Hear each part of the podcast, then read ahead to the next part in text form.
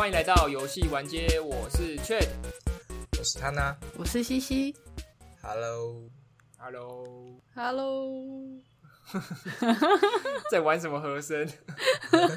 而且没有对到，完全错。啊，新的一集要讲什么？哎、我昨天看你玩那个，我觉得真的好好笑哦。你哪一个？玩那个来自深渊的啊、啊、对啊，因为昨天呃已经上市了《来自深渊》的游戏，嗯，一坨大便没有了，我你才自己讲说不要这么早讲吗？因为我才玩一小时，但是我已经开始摸透它的套路了。它是什么样的游戏啊？呃，动作冒险，哦，他很完整的把那个动画里面的东西全部给表达出来，不管它好不好玩。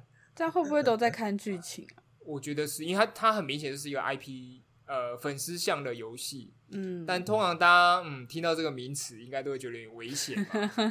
大部分都是赶鸭子上架、啊，或是为了做周边而周边啊。那那这款游戏就是经典中的那种，型游戏，对，经典中的那种经典。哇，果不其然就是那个样子。最经典的粉丝像，对对对对，我们还在还没玩游戏之前看过它的画面跟它那个 UI，就觉得说嗯哇，好像不行喽。哇，那真的被我猜中了。其实它该有的都有啦，就是那种什么上升压力啊，然后你要料理，然后你要去呃挖掘遗物，或者是你要去打一些小动物做什么什么东西之类，那些该有的都有。但是它原本的故事是在讲什么内容呢？哇，这呃有点难说，反正就是呃有一座岛，然后它就是他们住的村子的中间有一个洞，他们会一直往下，然后他们会有一些叫探窟家的职业，嗯，然后一层一层往下会有遇到很多珍奇的生物啊，然后很多珍奇的衣物，然后有各种各样的能力之类的。嗯是一个异世界超能力的故事。没有超能力，他就是探险家。哦有超能力的是怪物。不过这只是世界观描述啊，我也难形容他这个呃作品的特色。对啊，嗯反正动画的重点就是你要往下走对，啊，往下走去探险深渊这样。走，对对对对对对，嗯然后遇到各种各样的故事，这样对。但是它最大特色就是它的画风很可爱，啊，就是还有大部分都就是萝莉型的啊，那种正太型的人物，但是非常黑暗残酷这样。它这个设定很适合做爬塔游戏，哎，哎，我原本也这样子想，它可以做一层一层往下，然后走下去的那种爬塔。其实嗯现在刚呃昨天初次玩有有那种感受啊，因为就是他就是照着原作这样做嘛，嗯，但他就是其他的东西就是不太行啊，就是像刚刚他讲的，他的原作特色有做出来，但是就完全不到位，或者甚至是整体玩起来感受就像十几年前的游戏这样。我可以我可以举一个例子，那个来自深渊里面有一个很重要的数值，就是往上爬会有上升压力。嗯，就是当你在洞里面的时候，你往上走，你的身体的那个压力值会太高，然后你就可能会七孔流血，或者是怎样怎样的。这个设定蛮有趣的，哎，对，我觉得还蛮难还原的，那游戏也有做出来。正常来讲，它是你正常往下走，它上面会有一个数值，用数字表现，然后它是走下去的时候，你就往下伸一点啊，干嘛？然后往上走的时候，它就会像手游一样，那个数字开始亮黄光，然后身边开始出现紫色的 icon，啊这样很像身体的负重，对，它它有一点像那个感觉，就是把它变数值化了。嗯，然后你重点是因为在动画里面，你如果要面对上升压力，你是需要很经过很长时间的休息，你才能要在那边坐着啊，然后或者是甚至搭个帐篷啊，然后在那边喘一下、生个萤火之类的。嗯啊，这游戏就毕竟他已经有把数值做出来，他可能就不想做其他东西了，他就决定，那你面对上升压力，你就是需要站在那边等一下，哈，就是真的人人物站着等一下哦。这样有点浪费，哎，但是不是想要平板，因为我觉得他应该就是不行了。可是因为我真的玩太前面，我后面还继续玩，所以我不知道，也许他会有那种类似呃更好的装备、更好的道具，会有哦比较有节奏的休息方式。因为它现在休息方式真的很蠢，就是你在原地就这样放在那边等他的做分火结束，对，我想说，哈，在网上又不是那个什么，我想说又不是那种 MMORPG，你休息在那边休息十分钟会有奖励，或者是什么？，对对。啊，或者是风之谷，你有椅子可以做什么？他就站在那边呢、对啊我真的不知道在干嘛。如果它啊每后面每一段的那种呃坡段啊，或是要干嘛的时候，都要要要做这种事，那我真的受不了。真的，对啊，嗯那当然还有一些其他小细小细节的缺点就就不说了啦。对啊，反正确定应该还有在玩，还有要再玩吧？嗯嗯，因为某些目的，所以要继续挑战。可以可以，呃，好了，那哎、我还是想再聊一下手游哎，因为呃，退坑手游已经应该有快三年了吧？对，嗯就是我手游都玩一阵一阵，大概一年换一款游戏，或是一年半之类的。啊然后通常大家都是一个 同样的原因，就是我开始感觉到玩手游这件事很累的时候，因为我是那种很有强迫症，就是每日任务不解到会很痛苦的那一种人。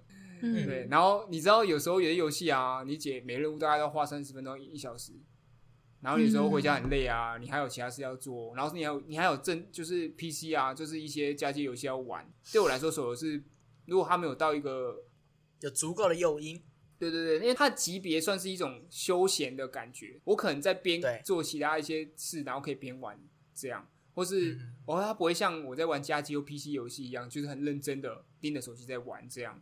可他如果超出这个极限的时候，通常就会退坑了。哦，劳累度的部对对，但，最近哦。因为赛马娘的关系，我重新开始回来玩手游这样。你终于要讲了，对，但是对对对对对，明星赛马娘已经出了一段时间了，但是终于对啊，最近才有讲，没有什么机会讲。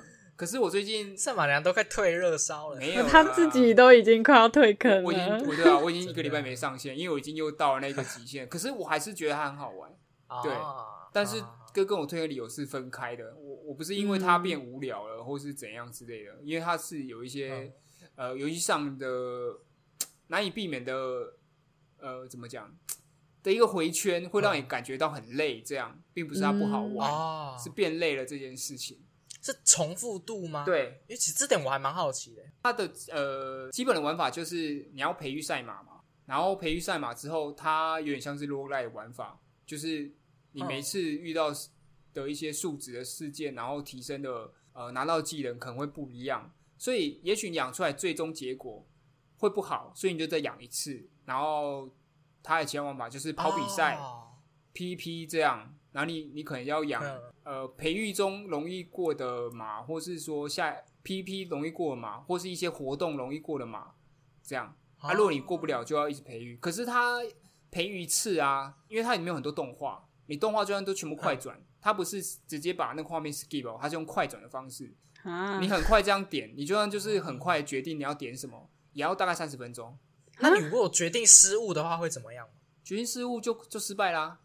哦，这么大一个，你需要做这么大的心力去做这件事情，然后一个不小心失误，你就有可能失败。诶、是很容易失败的吗？也不会，你会越来越越玩越上手。对，但是你没有攻略的情况下，你是一直在试误的。呃，他要给你三年嘛，你在三年时间里面有很多大大小小比赛，然后每一只马必跑的比赛有好有不同，然后有些必跑比赛，例如说它规定你这个比赛一定要跑第一名，如果没有跑过第一名，这个整个培育就失败了，你就要重新培育这样。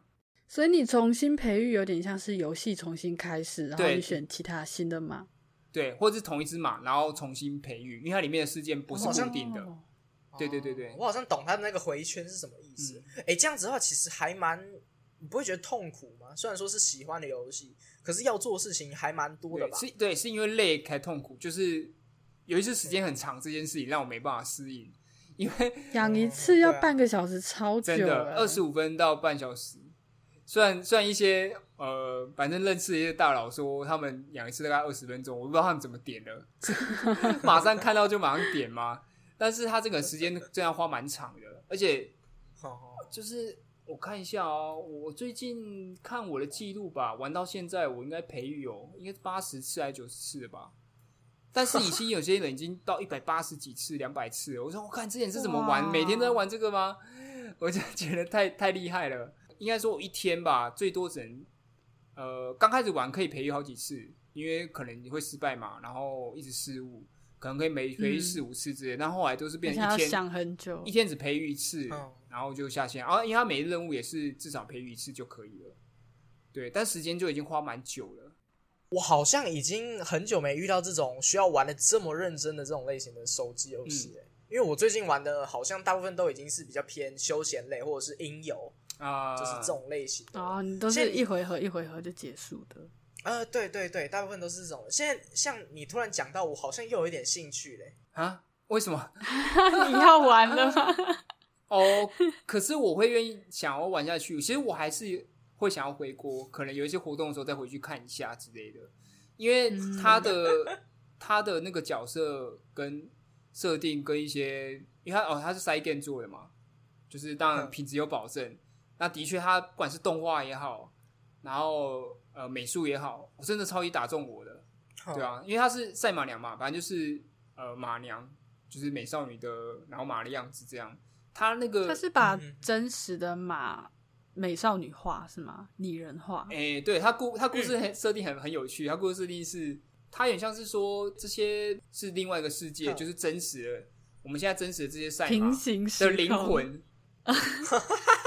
也不像转世吧，就像继承到他们身上这样，然后他们生出来就是赛马娘的样子，跟一般人类不一样。对对对，还蛮神奇的一个哦，这个设定还蛮。蛮神奇的一个世界观，然后他们就继承这些赛马异世界的精神，还有他的能力这样。所以他其实是异世界的皮耶，他是异世界转身到赛马娘，是否搞错了对？有一种特有一有一点点特别的异世界的设定这样。啊，OK，对啊，然后它动画我觉得最最棒的就是，因为马都有有两个耳朵嘛，然后诶马、嗯。靠北马当然有两个耳朵，我要讲什么啊？然后反正马反正马耳，然后一个马马的尾巴，然后它那个动的感觉超级生动了，然后就非常非常可爱。Life Two D，对，而且那个。它的借用卡非常少，因为它有很多角色，哦。然后每个人动作有诚意。对对对对，大几乎都不太一样，可能有些可能有点类似，可能有用类似的动作模式，但是我看不太出来，因为你知道有些手游他们角色超级大量的，对，然后就所有角色的开心动作全部都是对，赛马娘的角色比起一些手游可能有快近近百个来说，还没有到那么多，已经算少了。但但有些游戏啊，就是就算只有三十几个、四十几个，它还是会用大量的信用卡，但这个游戏里面还蛮少的。就每个都有克制化这样。对对，几乎几乎都有一些特别的动作，这样用讲的真的是没办法形容那个魅力，你知道吗？对啊，可是可能你还是要喜欢类似像呃日式动画这种二次元的剧情，因为它里面的剧情像呃有些人玩了就不太适应，就会觉得里面的对白怎么那么尴尬之类的。防尴尬，又中二的防护。可是我觉得它是已经是里面写的已经算不错了。至少有用心对，写。像 Side Game 另外一个游戏《公主连结》，我就没办法，我就完全没办法。我觉得里面的台词真是尬到一个爆炸。但赛亚人这个东西我吃得下去。对对对对对，我其实不太确定为什么、欸因为听你这样子讲下来，我觉得它应该算是一个蛮精细的，至少说是制作用心、有良心的游戏嘛。当然了、当然了，但是超级有良心的。但是在在那个我第一眼看下去，我被打退的原因，可能就是因为它的那个界面看起来实在跟其他游戏太像了。像转宝的那种，对，像是那种转蛋 RPG 类型的游戏的。但其实它 UI 已经是蛮有特色的啊，Side Game 的东西几乎都是被人家抄去的，而不是他抄别人，或者是他自己抄自己。那个叫沿用，比较抄。啊，对对对，没错。不行，现在都要激烈一点，用抄的。对，我们要讲话激烈一点才会有流量啊，算是黑的。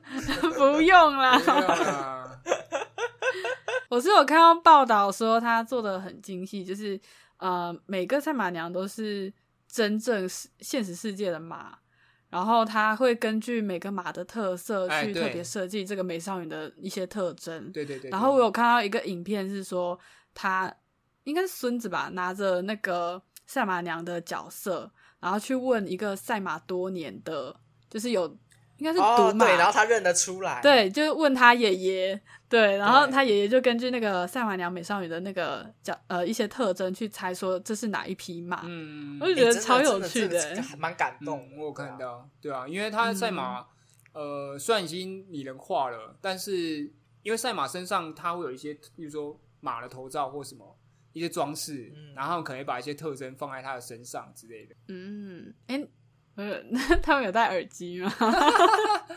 没有。哦，我我我想要说一点很有趣的，这个游戏中我还没看到，但是赛马娘有出动画，嗯、对，嗯。然后呢，他他们打电话的时候，耳朵是好好的放在上面的马耳的，我知道他们是做他们是做马娘专用听筒，我觉得超可爱，就很，长，对啊，超长一个的大听筒就筒，是上很荒谬哎、他还是拿下来把话筒拿下来讲话，但是因为这个这个很好笑，因为网络上常会讨论，就是以前有些动画就是呃拟人化了嘛，但就是他耳朵却是放在没有没有，就是它其实没有人耳的地方，你说狐狸娘啊什么娘之类的，然后他们可能都是用呃头发盖起来。就是去避掉说他到底有没有人耳这人耳这件事，但是他接电话的时候确实还是跟人类一样，就有点作画失误的感觉。可是这个游戏有好好的把耳朵的部分往对对上放，对对，我看到那一幕的时候就快笑死了，就觉得超可爱的。很可爱哎、对啊，我有看过那种拟人化的是，呃，只有兽耳或者是只有人类耳朵，要、不然就是两个都画。啊，我觉得两个都画好诡异哦。对两是两个都画，对对，两个都画是最好两个的笑的。真的太奇怪了，所以大部分这种兽娘都会让他的头发很多头发，盖住，对对对对对对，盖住它，就是避免去化掉这个部分，因为你不把耳朵画起来，好像也蛮怪的。对啊，那那你有看过那个吗？一个也算是命吧，就是他是有一个人说我也是兽娘，然后他是猫耳朵的，他说可是那你怎么有耳朵？人耳不然我改叫那个什么？对，他说那你怎么有人耳？然后他说不然我改叫那个什么猫兔女郎吗？这是什什么东西？我听不懂。懂意思吗？哦，原本原本，好好，我解释一下，就是他原本说他是兽人，嗯，嗯，他原本说他是兽娘，然后他说那你为什么有耳朵？所以他改成他是女郎，cosplay 女郎，哦，懂吗？哦，好，这个卡掉，啪不好笑，不好笑，不是不是不好笑，卡掉，卡掉，不好笑，是我听不懂。干，哦，大概可以理可是解可是的意思。你讲的时候，我想到一个梗图啦，就是呃猫耳娘，但它是猫，然后有人耳这样。对啊，还有还有那种，呃，我觉得我们现在会聊到梗图的地方，居然蛮怪的。啊。那那回到我刚刚想问的问题好了，啊，其实我想问你们，因为呃，嗯我觉得赛马娘对我更为特别，我想要玩原因是因为我玩了一些手游之后，呃，现在很多的日式二次元的美少女手游，很明显就是男性向的嘛，然后就会卖很多肉，嗯，就穿着比较清凉啊，然后可能在一些动画里面或有一些比较傻逼死 h a c h 的动画，会有一些比较傻逼死的动画，对吧？嗯可是我有时候就觉得那些角色的怎么讲，都千篇一律，你不觉得吗？或是有点不合理。嗯我我并不是排斥清凉或什么，我也是也会想要看一些啊，反正就是一直卖肉啦、卖色的那些东西。它有点像是有公式的一些啊对角色性格啊、对造型可。可是，呃，有时候我会觉得说，好像没有必要连这个角色都要穿成这样吧。我讲一个明显的啊、就是尼尔，没，你有倒是觉得还好。我现在讲的是手游那种，它有多角色，怎么讲？就是它的服装设计，我会觉得它可以不用，露穿成这个样子，嗯但他硬要做，然后我就觉得说，好像就会怪怪的，这个我倒是还好，或是几乎每个角色都都这样去做，这样。我会觉得应该说啦，他好像你如果不不卖这些东西，他这个东西就不会红，这样。他没办法靠人设，没有靠角色，没有办法靠他的呃对话有趣度来去撑场。嗯，对那哎、这个就有点像是之前我们在那个群组里面讨论过那个问题，就是尼尔到底是不是靠人设红的？现在要讲这么危险的话题吗？我们现在好，可是这个我觉得还蛮好，蛮值得现在拿来讨论的。没有，我们我们我们先把尼尔这个东西排除，就是这些游戏到底是不是因为这个而红的？那那那个时候我们讨呃讨论出来的结果比较像是，它应该算是一个比较吸引人进来看这个游戏的卖点吧。嗯不然就是你游戏做的再怎么好，那如果没有人，你的画风不够好，或者是人设不够香、不够有吸引力，就不会有人来看啊。啊，我想到一点了，是不是我们之前讨论安全牌？啊、对对对，它就有点安全牌为因为我刚刚形容不太好，我再讲一个，就是我自己也是有因为你说预览图或是它广告图里面有一个角色，哇，我只看到图就觉得好像可以玩玩看了，我也不看他的战斗就真的觉得这个角色画的不错，然后就 对啊呃也是穿着也是穿的很清凉，然后可能其实是我喜欢那种型，然后我就去载来玩了。对，但我刚刚讲的是说，呃，好像它其实可以做得更好，它可以用很多其他方式来吸引玩家，但它意思硬是要每一个角色都硬成都是呃卖萌卖肉的角色这样。所以你是希望就是可能有一个呃主角好了，就是他可能主要负责穿的很清凉，然后其他的就是呃，怎么说可呢？能有各自特色。这这其实我可以懂，我可以懂 Chat 的意思，可是我觉得这是没办法的。嗯对啊，因为毕竟呃呃卖肉这个属性应该算是最多玩家去喜欢的吧。就像是你如果是那种电影或电视剧，你的主角一定不能长太丑啊，就他就有点像是这个帅或者是好看的这个属性之一。就是你不可能为了我说我要一个特别的，就是呃，我可能要一个故事的还原，我要把它弄得很哈扣，就怎么呃角色一定要每个都像烙印勇士一样，哇，超肌肉猛男、超壮什么，那可能是一个特色，但它就不会放在一个营运类型需要大部分玩家喜欢的手游里面嘛？对啊，嗯，不知道，我 好难表达哦。我觉得还是跟我想要讲的有点不太一样。我回到赛马，我回到赛马良好，因为赛马娘就是一个，嗯因为它有牵涉到真实的赛马拟人化。嗯那你知道日呃赛马在日本是一个很大的呃赛事运动文化，这样，所以有很多的支持者。所以你如果过度的去做一些像呃其他对对对对，那那会对那些赛马协会的那种观感会很不好。所以在赛马里面啊，嗯几乎是不太卖这些东西的。他就算里面，他现在里面就是他们的培育里面会参加那种呃夏季培训，然后去海边会穿泳装嘛，他每一个都穿那种那种学校是你知道吗？石库水那种制式的泳装，完全没有性感的。虽然他们到色的对，虽然他们后来日本的，因为台湾台版的比日本还要还要晚嘛，所以日本现在其实有出一些角色的泳装卡，但是相较一些现在一些卖肉型的呃二次元美美少女手游，还要不不那么色情，这色情描绘没有那么高啊。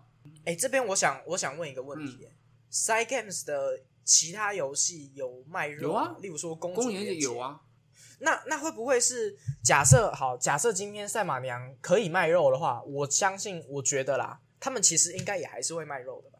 啊，嗯，就是这个这个属性是 因为他们没办法，所以他们恍然大悟除掉的。好像有道理。哦对，但是这是另外一个点，对啊这个点很好。可是我讲的是，嗯他还是有能力可以不卖肉就抓住别人啊。嗯，嗯，对对对，我觉得他们当然有能力可以不卖肉。像我其实也不是说特别对卖肉这个属性有感觉或者是喜欢之类的，但是增加了这个属性就会让呃。基本上不会有太多的玩家去讨厌对卖肉这个属性嘛，一定是少数嘛赚钱卖肉就对对了啊。对啊，对啊，对对啊。那既然可以增加一个安全牌，例如说，呃，放了卖肉，我们就呃加个十趴，加个二十趴，那绝对卖啊。啊对啊有，点像是你在堆积那个成功率的感觉。嗯对对对对啊对，。我想了，就像啊你说，你继续说，你先讲，那你继续说，你继续说，没有，我原本是想举例的，你先讲好了。没有你继续说。我等下你再在客气什么？啊啊，这个我这 这干嘛这单我请啦，这单我请啊，你先不要了，你先不要了。啊，那个西西，这个红包给你啊！不用啦，不用啦，这个我有在赚钱啊！不用啦，这个给你了。没有，我我说就像是那个恐怖游戏里面的恐怖元素，它当然可以不放 jump scare，然后你就是全程都走那种压抑阴暗风格，嗯可是放了就更多人喜欢玩了，那他绝对是放了。你说拍照那一款吗？那你刚刚说什么牙医阴暗风格？对啊，他当然可以用牙医一样恐怖吗？嗯，我说他，恐怖游戏当然可以靠气氛塑造，就是完全呃不用 jump scare，然后不用那些东西，然后成为恐怖游戏的清流。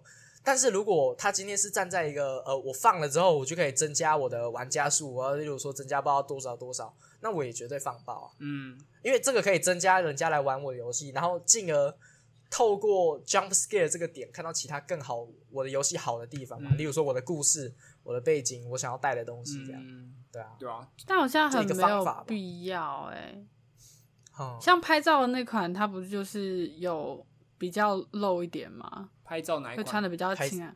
呃，有一个，如鸦吗？啊，就对对对对，啊，就恐怖游戏吗？嗯，恐怖游戏就是，啊、对，呃林红蝶是吗？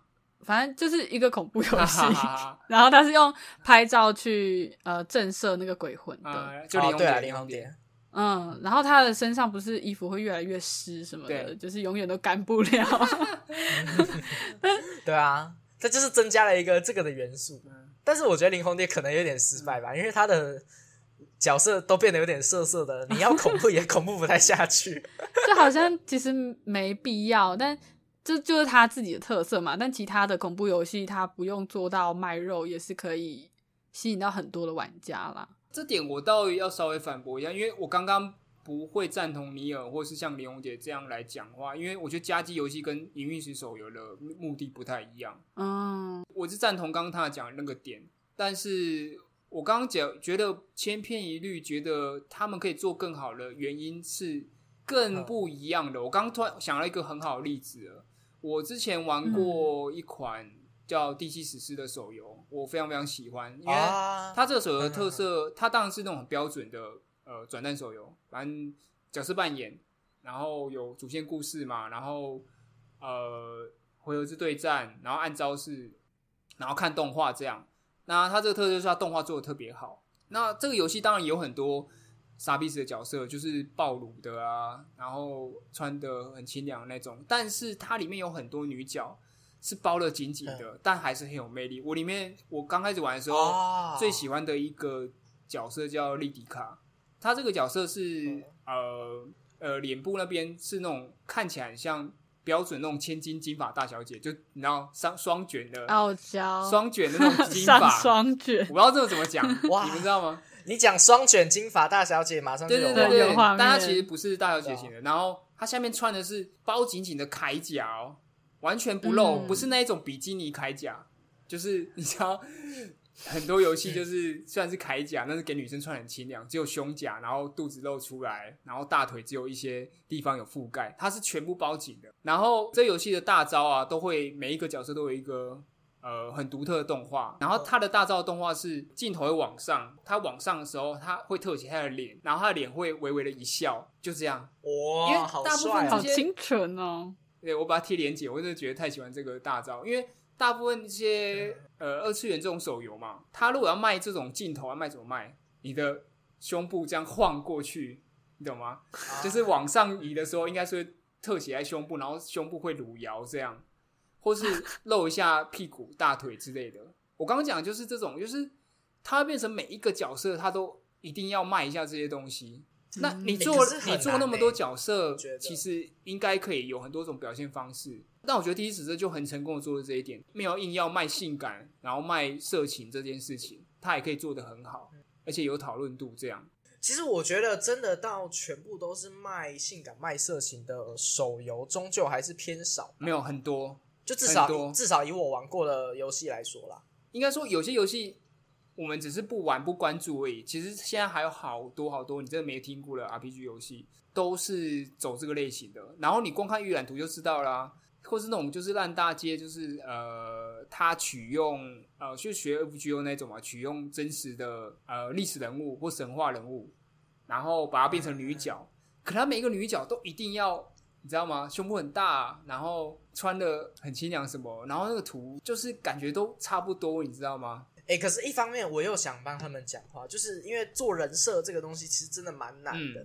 他们如果没有一个这个模板的话，你要他们去从零开始塑造出一个呃，可能他们不确定到底玩家他们要能够保证玩家会喜欢的角色，我觉得他们其实是比较难做出对啊，所以我我同一他们点点，就是前面说安全牌啊，他们就是这个是一个可能类似不败公式这样，可是就会越来越疲乏，嗯，哦，适应得了大部分的玩家，那可以赚钱，OK 啊。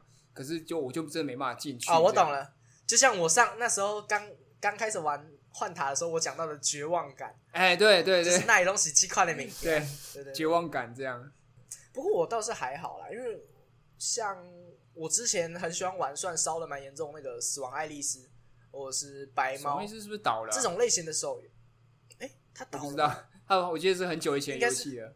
很久了，很久了。其实我不确定啊，反正就是至少我玩过那些类型的游戏来讲，我没有遇到过真的哪一款游戏就是呃，我纯粹就是卖肉为主的这样。但我印象中，就是一款游戏里面，如果出现很多个美少女的卡牌的时候，就很多很大几率都是卖肉的。对啊，它有可能是卖设定啊，不一定是卖卖卖肉的设定啊，啊 原来是这种讲法全部。卖肉很多啊。碧阳航线不就是这样吗？你要直接这样子，欸 他们玩家都自己，他们玩家自己都自己揶揄自己啊。那边都是讲说，你角色就是要画多色有多色这样。哎、其实他卖的是一个性欲吧，就其实不只是女生角色会这样，男生角色也有卖肉的、啊，嗯，像《新世界狂欢》哎、世世界狂欢真的很扯，他每一个角色都是魅惑眼诶，怎么会这样？好魅惑哦！我上次嗯还跟 Chat 聊到说，每个都穿的像 JoJo 一样。对啊、可是那一款比较特别，是它本来就是成人向的游戏啊。哦，对啦，对啊哦，对了，但就是一一次性多角色，他就很容易就是走这种性感风格。呃，我对啊，我刚刚讲的是那种擦边球游戏，就是它的年龄层不到十八岁限制，但是也明显就会发现说，它很多东西就是刻意卖，因为卖肉有很多种，像公主连结那种可能就是还比较偏向卖萌一点，但像碧阳航线那种是真的是卖到性了，你知道吗？它那个擦边球到一种呃，你知道像 A 漫这种东西啊，画色情的画法跟你画一个正常的，就是画一个美少女，跟把它画成成人版本的是不太一样画法。对对对一个会遮，另一个不会，这样。没有没有，就像是就像是你今天画了一个色图，然后你你把它的两点遮住了，你没有办法丢上推特，然后跟大家说这个是一般像的图。啊，对对对对，应该说你不用讲，有些色图就是你画出来你就会觉得说，干这个东西，呃，你你不用你这你不用色跟大大家讲说这个是一般的本质还是成人的本质，对，就像是那个十级之灵，十级之灵，它的那个每一次你在吃那个食物的时候，它都会故意画了一个女生非常享受，或者是男生直接爆衣的那种场景啊，啊，男生女生都会直接爆衣，然后就画出了一个非常诱人的动作。嗯那你很明显的一看，你就会知道说这个老师肯定是当色色图在画的。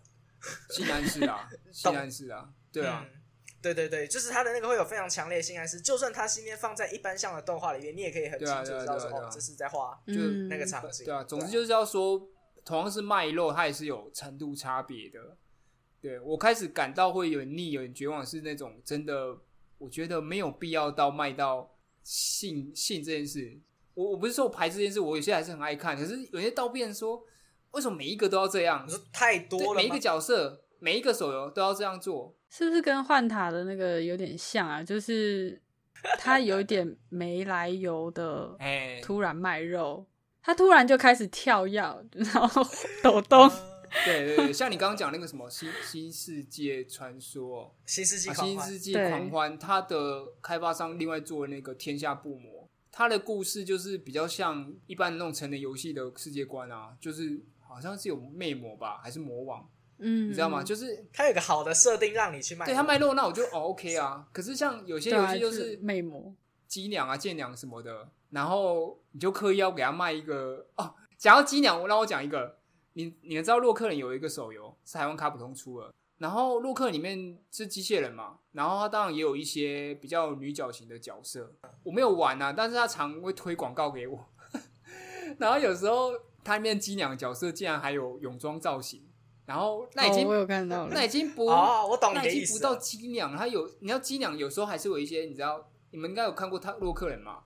它也是有明显像机械关节的地方、啊，虽然它是一个有点人，它是人形机器人，但是它也是有一些你看出来是机械部分，可是它这个手游啊卖到后来造型都是完全看不出是机器人了，它已经没有机娘属性了，就是为了把它，它已经把它弄成我刚刚讲那一种一般的卖肉的那种套路进去了，然后就让人家觉得说，嗯。看、这到底是这还是洛克人吗？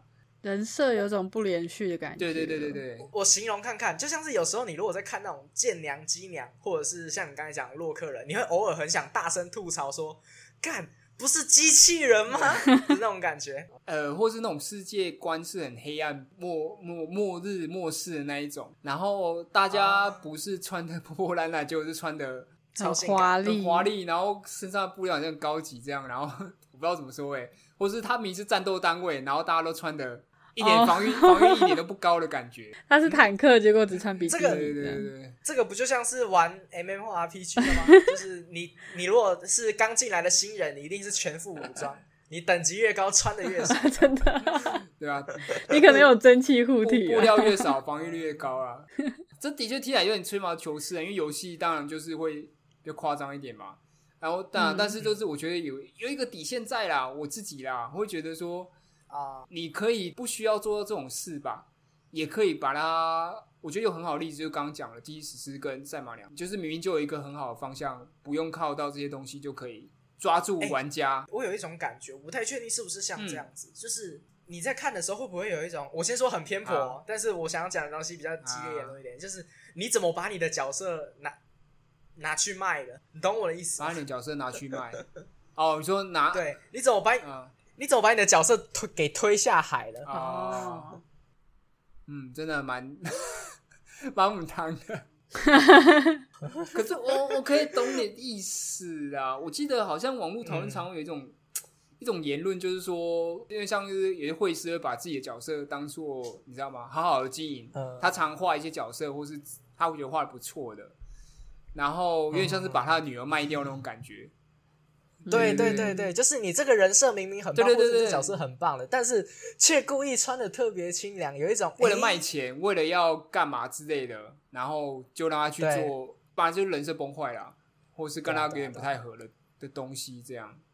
或者是末日生存，一个是很坚毅的女性，然后原本应该她是一个很很自律的，或者是说很那种对，做事情非常认真的那种女生，但是穿的非常清凉，这，种或是那种末日的背景，然后什么的的，反正末日背景，然后一定要却还会插入泳装回这件事情。哎、我我们不要多讲女生，这样很不好，因为其实放在男生的角色也很常出现这种事情。明明是一个很羞涩的那种呃男性角色，如果小小只的那种类型的，但是通常会很喜欢故意穿极短的短裤，然后把东西给露出来。我说，你如果是一个 把什么东西给露出来？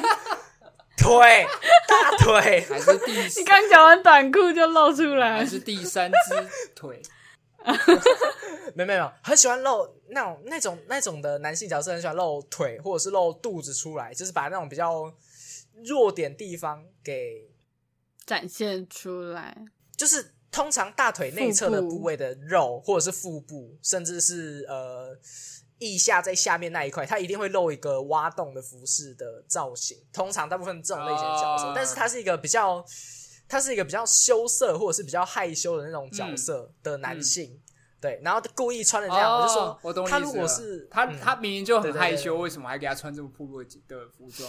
对对对对，哎、你你这个举例比较好哎、因为我刚刚一直讲不出来那种感觉，啊就是有些角色真的会在上面看出违和感，对，嗯完全跟他角色不符合这样。不过我觉得好了，我还是我还是站在一个我觉得没关系的地方，毕竟我还是蛮喜欢看的，对啊，我我也很喜欢看啊，而且我就超级喜欢闪乱神乐，他就是完全卖肉的 自，己自己爆料，没有什么自己爆料，这很正常啊。我只是就因为他就是完全卖卖擦边球、卖肉的一个游戏这样，但是它里面的世界观我觉得建立很好啊，就反正就是蠢剧情很蠢，然后很单纯，他就是知道说你就是他是冲着要给你看这些东西来的，啊，对对对，我也是站在对对对，这个立场没有让我们觉得说他明明就有一些很好的东西建立好了，大家都喜欢，他就突然放进一个很冲突，就是为了要卖钱，吸引更多人，或是套一个公式之类的，然后放进来，就造成一些冲突，这样。我是很好奇，嗯，就是像这种很多个女生的手游，你们真的会每个角色都接触到她的故事吗？就它的乐趣是在哪里呢？就只是看一些 CG 图吗？哎，西西有玩过那种手游，你需要跟他增加好感度的手机游戏吗？嗯、手游是没有，但是有玩过 PC 的，然后一般数量不多，就只有五个左右。因为现在这种游戏的大部分角色培养都是你需要跟他培养多打个几场吧，然后经验值增加了之后，你要到他的角色页面，嗯，然后去点开他的回忆、或者是对话，啊，这已经标准套路了。然后然后跟他经过一段剧情之后，你就可以升等。但是我想应该是不会有任何一个人会去认真的看那个东西，还那个东西就比较像是呃哦，我们游戏游戏有做这个内容啊，我们也找不到地方放啊，不然就给玩家一点奖励好了，所以我们把它放在那边。其实这个已经算是这种角色扮演必要的元素了，就是角色剧情，然后角色资讯，然后你随着游戏推进解锁他的好感度，他就会解开更多的资讯啊，三围啊，身高啊，然后语 语音语音之类的，更多语音这样。哦，这样有点像是恋爱游戏耶。啊，也有也有，反正就是会有一些养成要素的感觉啦。啊，如果你喜欢这个角色，你就会的玩家就会特别开心啊。那当然他们会对吧？所以大会，例如说会做更多他的服装，做更多他的卡片，嗯这样。而且这好像是唯一一个途径，是让你去知道他的一些人设的方式。当人一多的时候，就比较难去表现每个人的特色，这样可能就是啊有可能会不会就是造成卖肉的原因呢？他人多的时候，你没有办法每一个都去了解，所以就是用外形来有有有，魅惑。因为其实的确，对啊，我猜大部分就像我刚刚讲，我有时候也是会为了就一个 CG 图，然后就去抓抓那游戏，因为这是最吸睛的部分，大家是看图片看美术，他去决定要不要玩嘛。那他抽卡这件事也一样啊，就是呃最简单方式，他出了一个新角，你还不认识他的情况下，如果他是一个很多人都是说啊这个奶很大，好我一定抽。虽然听起哦，来然后还有说什么不知道抽什么就抽奶对对大对对，就是听起来像开玩笑了，但我相信很多人一定是这样，对，嗯啊？哦，我以为真的是开玩笑就像就像是那个，揶揄自己啦，其实我相信有不少男生应该会是这样子想。有，对啊，哦。我自己也有过啊，没有，我我我刚才我刚才想要说，大家不是很常会说什么婆脚婆脚吗？嗯，对，就是你觉得这个角色很婆，那一定是你第一眼看下去的外观嘛，嗯，就外观觉得哦香肉我喜欢，然后你就去抽，然后就想办法去点那些，就甚至连刚才讲那些呃没有人在意的那种什么回忆啊对话，你也给它全部升到满、啊，什么新的服装之类的，全部给它加到最多啊，就是应该第一眼下去你喜欢的的对啊，故事那都是后面补完的，对啊，他写的不错，就是让你更喜欢而已。但如果一开始就没办法吸引到他，就你很难进入去开那些故事，这样，对啊，对啊。没错哦，这样可以理解。我我就想换个话题啊，就是因为 C C 好像比较少玩这种音乐型的手游嘛，对不对？嗯但你之前不是有玩那个魔法崛起吗？这个游戏里面的角色应该比较欧美系那种吧，因为我没有玩，它比较不会有这种像呃二次元美少女的状况吧。他没有要角色培养，他角色只是剧情的一个工具而已，哦就是 这居然讲成这捏脸吧？呃捏，但是是捏你自己还。有服装吗？有服装是每季都出非常多，我觉得它主要都是在卖服装，哦其他游戏性是还好吧。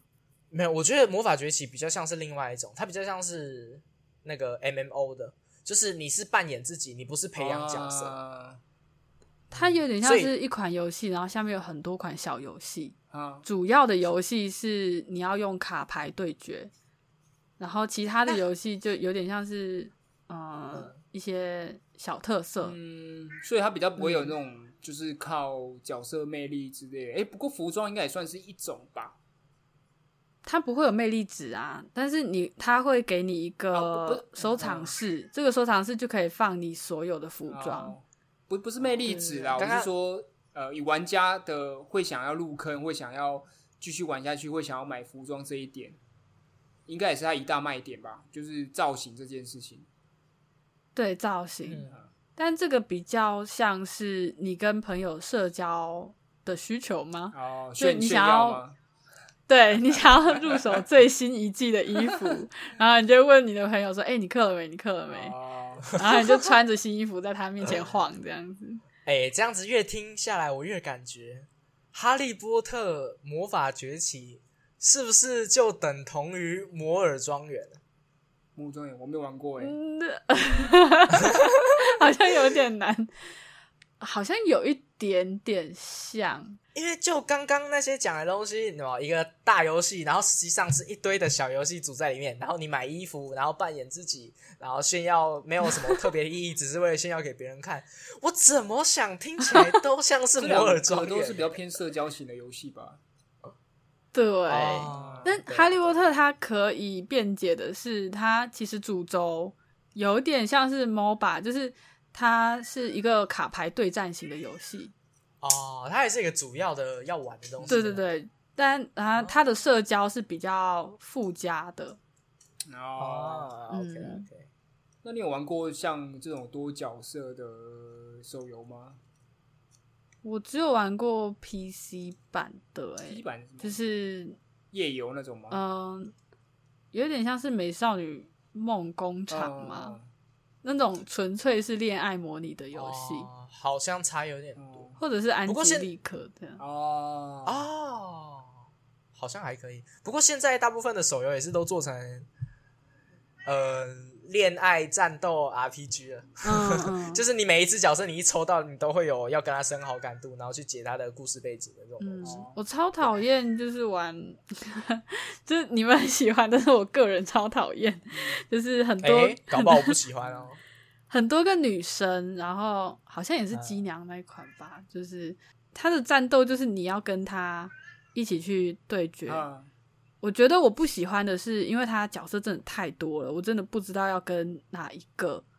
就有好像是，比如说你跟一跟二一起去战斗，但是后面一下子加了很多三四五六七八的角色进来，哦，那你就会犹豫说，那我还要继续跟一跟二培养吗？哎、我会耶，就有点不知道把时间花在哪里，当你迷惘我就很的时候困扰。，选奶大就对了。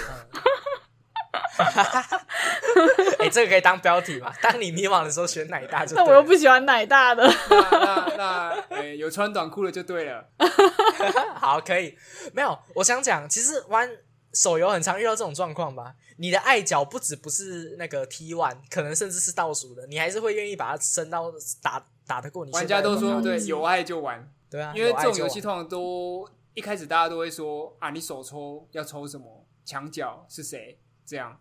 但有时候你婆的角色不是呃 T one 角色的话，很多人就会说，那你真的一定要抽到它，那你就玩吧。这游戏可能你自己评估它到底有没有需要你想要在战斗上获得乐趣，还是在角色上获得乐趣这样。对啊，嗯应该说到底你想要玩什么啦？如果如果你想要玩的是啊，我要冲到最什么排名榜第一名，或者是我要冲瞬间哦，呃，巴哈我可以发一个攻略版，然后让人家知道我是大佬那种类型，你当然很认真去破那种冲刺那些主要的东西。可是我我自己玩手游，我比较像是我去玩一个我喜欢的角色，然后慢慢把它养女儿的感觉。嗯我自己也是玩角色类型的。啊回到那个赛马娘也是这样哎、赛马娘它嗯你如果要玩强啊，要在经常有一些名次的话，其实它里面有分抽马跟抽卡，卡是、嗯。呃辅助，就是在培育的时候可以辅助马的一些呃能力的能力的提升，对，所以它的转正池有、主要是抽卡，然后另外是抽码，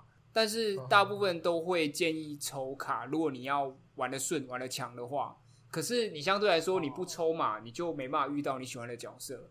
对啊，谁管你的道具啊？我要养女儿，不要闹。对啊，但是这游戏 的玩法就比较特别，不会像传统那种呃 RPG 手游这样这么的自私，所以也有些人就说没关系啦，你如果真的呃，哦，就算只抽嘛，其实也有东西可以玩。对对对对，只抽嘛，因为它的培育也是一个很重要的一环。你也可以就是单纯的培育，因为它有大量的剧情可以让你玩，你可以抽码去单剧情，那只是说你可能在跑比赛会一直输这样而已。对，哎、这样想起来，其实还是蛮自由的。就是你可以把它当成一个你知道学院恋爱模拟，呃，没有恋爱啦，学院模拟养成游戏，你也可以把它当成一个纯超热血的战斗类游戏，是可以做这种事情。它是可以一次满足玩家很多不同的游玩乐趣。可以可以，我觉得这个游戏哦算是有做到这一点，比起一些游戏来说，因为有些游戏是它跟战斗绑在一起，像刚刚讲那种培养好感度，嗯变成说你如果不够强，或是没办法累积到一定的程度的话，你就永远没办法跟这角色有更多的互动。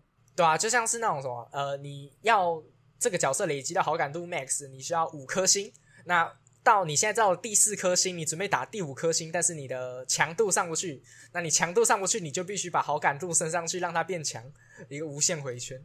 嗯，好感度是要透过聊天送礼物吗？呃，通常都会。好像每个游戏不一样，但不一定啊。啊，，那有一些是比较常有是，你常常带他出去作战，有些设定是这样，还蛮常是这样，就是因为嗯对啊，因为有些出战阵容是有限制人数的嘛。对。但有时候会变浓啦，因为你的角就像刚刚讲，你的角色不一定是墙角啊，就就变成你还要故意去带这个落脚去呃出呃出战，然后你才可以提升它的好感度，解开一些东西，这样。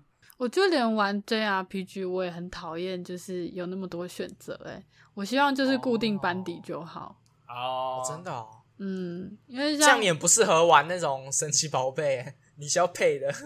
对，嗯或者是 假设说我很喜欢可达鸭，然后我一开始就是一直用它，但其实它是里面很弱的一个，然后我就只有没办法，可达鸭，可能打不过第一个道馆。我就是死都要用它。我把两个很很强的脚配进去，然后就是哦，它它一定要在里面哦。你把它生成哥达拉就很强了。哎、这边我就想到，其实我玩白猫的时候，那时候也是，应该白猫的平衡性的烂的臭名，应该是蛮、我不知道大家都知知道不代表本台立我也场、哦。不知道 啊。反正白猫的平衡性做的很差，而且是非常糟糕的那一种，就是它一代一代比一代强的状况非常严重。好烂哦。你这个烂到我不知道怎么接呢？哦，啊，抱歉，请继续。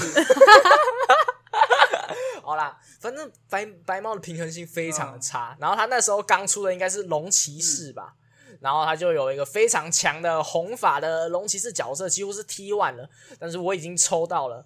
但是我有四只其他我更想练的角色，我已经把它充到满了，所以我我不想把它拿出来用，踢到就就变成一个，对啊，而且加上我没有那一只角色的专武嘛，所以他只能拿木剑什么的，所以我就只能勉强自己，我就说啊，好吧，那我就先用其他旧的角色，然后拿我呃想办法把它升上去，然后把它带在旁边这样子，就等于说我要带着一只角色，用三只角色去冲我现在的主线任务。你就会过得异常的痛苦。这种代练角色的时候，嗯。嗯，真的，我最近在玩《异度神界》的时候，就是有类似的感觉，嗯。因为他这次有加入一个角色职业系统，嗯。就是你除了、我想一下，每边都有三个人，就他他两个国家，然后所以你一共要操控六个伙伴，然后这六个伙伴他们会有不同的职业，嗯就是你自己是他的那个选择是很开放的，就是你可以指定说某个角色要玩可能坦克或者是辅助，就是他等于是有超多种选择。但如果你要练这个角色去某一个职业的话，你就要重新再练，我就非常的痛苦这件事情。哦，对，这个真的很痛苦。因为你练，你不知道他练到最后这个角色会不会很强，还是说你练到最后结果超级烂？如果很烂的话，你就要重新再练，这就很花时间啊！我就不是很喜欢这种事情。啊，再加上我不太喜欢去看攻略的，我不太喜欢去看说啊这个角色到底 T 零 T 一或者是多强多强怎么搭配的，我会觉得那个是我要自己打出来的东西。啊我可以去看关卡到底怎么解，但是我不想去看角色到底怎么养成，我不想要人家教我。嗯，如果你想要快，然后不要走歪路的话，就是最快就是看攻略。但是你看攻略，好像又失去了那个游玩的乐趣。我自己也是，就是我会看攻略啦，但是通常来说，我都会希望这个游戏可以在我可以认知到的范围，就可以玩到该有的东西，这样，或是、嗯呃，就算会走歪路，也没有到完全无法弥补那一种。有些游戏是真的，有时候你你一选下去啊，你走下去，它都没有什么弥补的方式，你就必须重玩，这样那个感受就不太好。嗯，嗯，但像刚刚那款，它其实应该是有很大的试错空间啦。那它不不至于说你走了一个方向以后，你就再也回不了头。呃，嗯，好了，今天差不多了。对啊，讲蛮多人。对，哎、我们今天我们其实最近要做一个新的，西西来讲好了。就最近我们讨论说，想要有一个小环节，就是在每次的 podcast 之后，有一个小小的推荐游戏的部分嗯，啊、希望大家可以喜欢。对，那我们就先进到下一个环节，就这样了，拜拜。就这样了，拜拜。拜拜。